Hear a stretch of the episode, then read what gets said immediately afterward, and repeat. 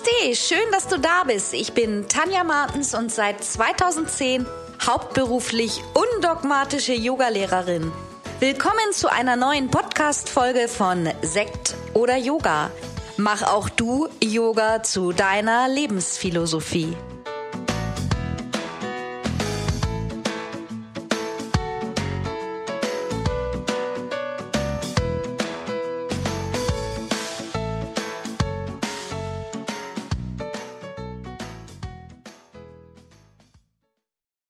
Namaste und schön, dass du da bist zu einer neuen Podcast-Folge.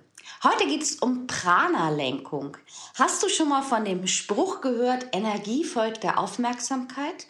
Und dich gefragt, was bedeutet das genau? Oder was ist denn eigentlich Energie? Kann man Energie lenken? Und was hat Energie mit Yoga zu tun? Heute spreche ich über das Lenken der universellen Energie Prana wie du deine Batterien im Körper wieder aufladen kannst und diese Energie auch noch gut verteilen kannst. Am besten regelmäßig. Warum wir das tun? Weil wenn wir mehr Energie haben, dann haben wir mehr Power. Dann betreiben wir Prävention für Krankheiten. Oder wir können zum Beispiel anderen Menschen Energie schenken. Ist also nicht so ganz unwichtig mit der Energie. Ohne Energie können wir Menschen nicht leben. Der menschliche Körper gewinnt normalerweise Energie aus pflanzlichen und tierischen Nahrungsmitteln. In den Nährstoffen ist die ursprüngliche Energiequelle jedes Lebens. Und eine große Energiequelle für uns ist die Sonne. In umgewandelter Form wird sie chemisch abgespeichert in unserem Körper. Deswegen ist es auch so wichtig, dass wir immer mal wieder raus an die frische Luft gehen und unseren Körper ans Licht geben. Als Energiekörper oder auch Aura eines Menschen wird in ganz vielen verschiedenen esoterischen Lehren eine Ausstrahlung bezeichnet, die für psychische oder anderweitig entsprechend empfindsame Menschen als Farbspektrum des Körpers sichtbar sind oder auch wahrnehmbar sind. Meistens sprechen wir aber über Nahrung, wenn wir über den Energiebedarf eines Menschen sprechen. Jetzt geht es aber heute um die sogenannte yogische Nahrung, um das Prana, die universelle Lebensenergie. Schon bei deiner Geburt bekommst du eine gewisse Menge, einen Speicher an Prana aus den Nieren deiner Mutter und aus den Genen deines Vaters und deiner Vorfahren mit ins Leben gegeben. So als würdest du mit einem Bankkonto auf die Welt kommen und in diesem Bankkonto ist deine Energie, deine Kraft, deine Gesundheit gespeichert. Und jeder Mensch hat nur eine bestimmte Energie zur Verfügung.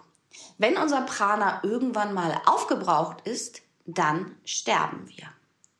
Das ist ganz schön spannend, finde ich, was im Prinzip Prana, auch unsere Atmung, alles mit uns machen kann und wie wichtig der Atem ist. Es gibt da fünf Unterteilungen, in denen wir in der yogischen Lehre vom Prana sprechen. Einmal ist das das Prana selber. Das ist unsere Atmung, der Herzschlag, unsere Gedanken, alles, was lebt und sich weiterentwickeln kann. Dann ist es Samana, die Verdauung, die Aufnahme von Nahrung und die Verarbeitung, also der Nahrung, die wir wirklich körperlich zu uns nehmen. Dann Apana, da geht es um die Ausscheidung, Reinigung und Loslassen, was eben auch ganz wichtig ist regelmäßig, dass unser Körper funktioniert, dass alles verarbeitet wird, dass alles richtig verarbeitet wird. Und natürlich auch, dass der Körper zwischendurch innerlich gereinigt wird, nicht nur äußerlich. Und dass wir gewisse Dinge loslassen, weil sonst würden wir ja im ganzen Körper verschlacken und verstopfen. Und das Prana hätte überhaupt keinen Weg mehr durch den Körper. Dann sprechen wir von Udana. Das ist der Bewegungsapparat. Hier geht es um die Sinneswahrnehmung und die Kommunikation, die wir betreiben.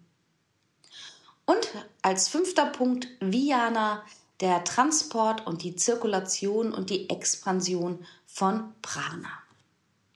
Ganz schön spannend finde ich das Thema mit der unsichtbaren Energie und ich weiß immer wieder, ich kenne das auch aus meinen Ausbildungen von meinen Teilnehmern, viele, die so dann das erste Mal mit der Spiritualität in Kontakt kommen, für die ist vieles schwer begreifbar und glaubhaft, alles, wo es so um unsichtbare Energie geht.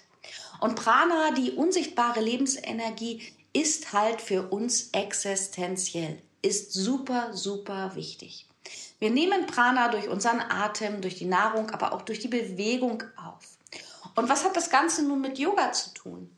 Ganz klar, im Yoga, da üben wir ganz bewusst und atmen ganz bewusst. Das heißt, wir können zum Beispiel in einem Yoga-Flow oder in einer Yoga-Praxis ganz bewusst das Prana in unseren Körper bringen und wir spüren meistens auch das Prana ganz bewusst in unserem Körper. Und wie wird das Prana durch unseren Körper transportiert? Durch die Nadis. Nadis sind für mich, ich übersetze es jetzt mal so, dass jeder es auch irgendwie versteht, sind kleine Energiehalme im Körper. Also das heißt, man spricht im Yoga davon, dass wir 72.000 Nadis haben, die alle miteinander verbunden und verästelt werden. Das heißt, die Energie fließt so durch den ganzen Körper. Durch unser Leben, durch falsche Nahrung, zu wenig Bewegung, durch Krankheiten, durch ähm, Blockaden im Kopf, ähm, verstopfen diese Nadis sozusagen. Und dann kann die Energie nicht mehr weiterfließen. Wir können diese Energie aber wieder freisetzen, indem wir unseren Körper reinigen, bewegen, Yoga praktizieren, meditieren, die richtige Nahrung zu uns nehmen, glücklich sind. Dann werden die Nadis freigepustet und die Energie kann besser fließen. Und je mehr Energie fließen kann, umso mehr Energie spüren wir auch. Wir können mit den Atemtechniken oder Atemübungen, dem Pranayama im Yoga, ganz gezielt Prana aufnehmen und auch in unserem Körper speichern. Das klingt erstmal abstrakt, aber im Prinzip braucht jedes elektrische Gerät zu Hause oder wo auch immer Strom. Unser Auto braucht Benzin, um zu fahren und muss auch regelmäßig gewartet und gesäubert werden, innerlich und äußerlich. Nur so kann das Auto seine Funktionen dauerhaft ausführen und auch die elektrischen Geräte, wenn sie intakt sind und Strom haben, können funktionieren. Und genauso brauchen wir Menschen, die auch gerne als äh, Prana-Wesen bezeichnet werden, um lebendig zu sein, um aktiv zu sein. Oder auch Tiere oder Pflanzen. Genauso brauchen wir diese innere Prana-Energie. Im Prinzip wie ein unsichtbares Stromnetz des Menschen. Ja, und von den Nadis habe ich gerade schon gesprochen. Da fließt halt unser Prana entlang. In der traditionellen chinesischen Medizin wird das Prana als Qi oder Qi bezeichnet, ist aber im Prinzip das Gleiche, von dem wir sprechen. Also das ist schon wirklich ganz schön spannend und du kannst das mal ausprobieren, einfach wenn es dir mal nicht so gut geht dass du zum Beispiel ganz intensiv atmest, was ich zum Beispiel mache. Da lachen meine Freundinnen sich immer tot oder beziehungsweise vor Corona, wo wir noch mal so Mädelswochenenden auf Sylt machen durften. Wenn wir dann ein paar abends ein paar Gläser Wein getrunken haben, dann bin ich morgens als erstes heimlich raus an den Strand und habe eine Runde Kapalabhati, eine yogische Atmung, durchgeführt. Und es ist so, als wenn der ganze Körper entgiftet. Aber schon alleine bewusstes Atmen, auch draußen in der Natur, schenkt dir so viel Energie.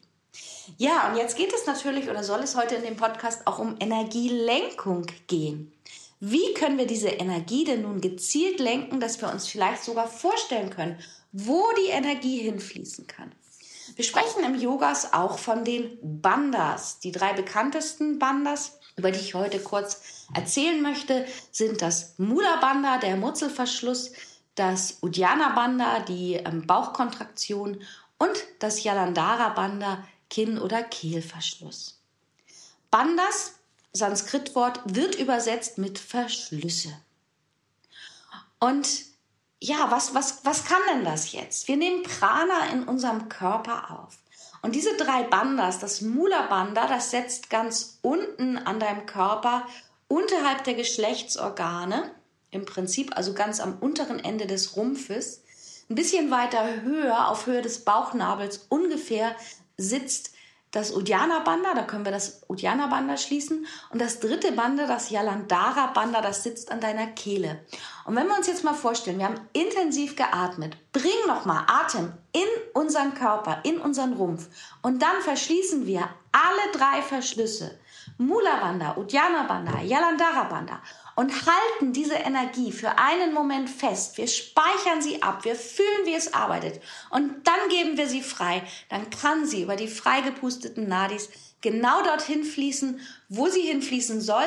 Oder wir haben die Möglichkeit, in Form einer Energielenkung uns mit der Ausatmung vorstellen, dass wir die Energie in eine bestimmte Region lenken können.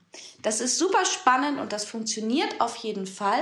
Ich selber habe das ganz intensiv kennengelernt im Hormon-Yoga nach Dina Rodriguez, was ich ja auch unterrichte. Wenn du da ähm, neulich bei der Challenge dabei warst, dann hast du die Energielenkung gelernt. Das Video gibt es auch noch kostenlos in meiner gratis Facebook-Gruppe Yoga und Meditations-Challenges für Anfänger und auch auf meinem Instagram-Kanal kannst du dir das Video gerne nochmal anschauen.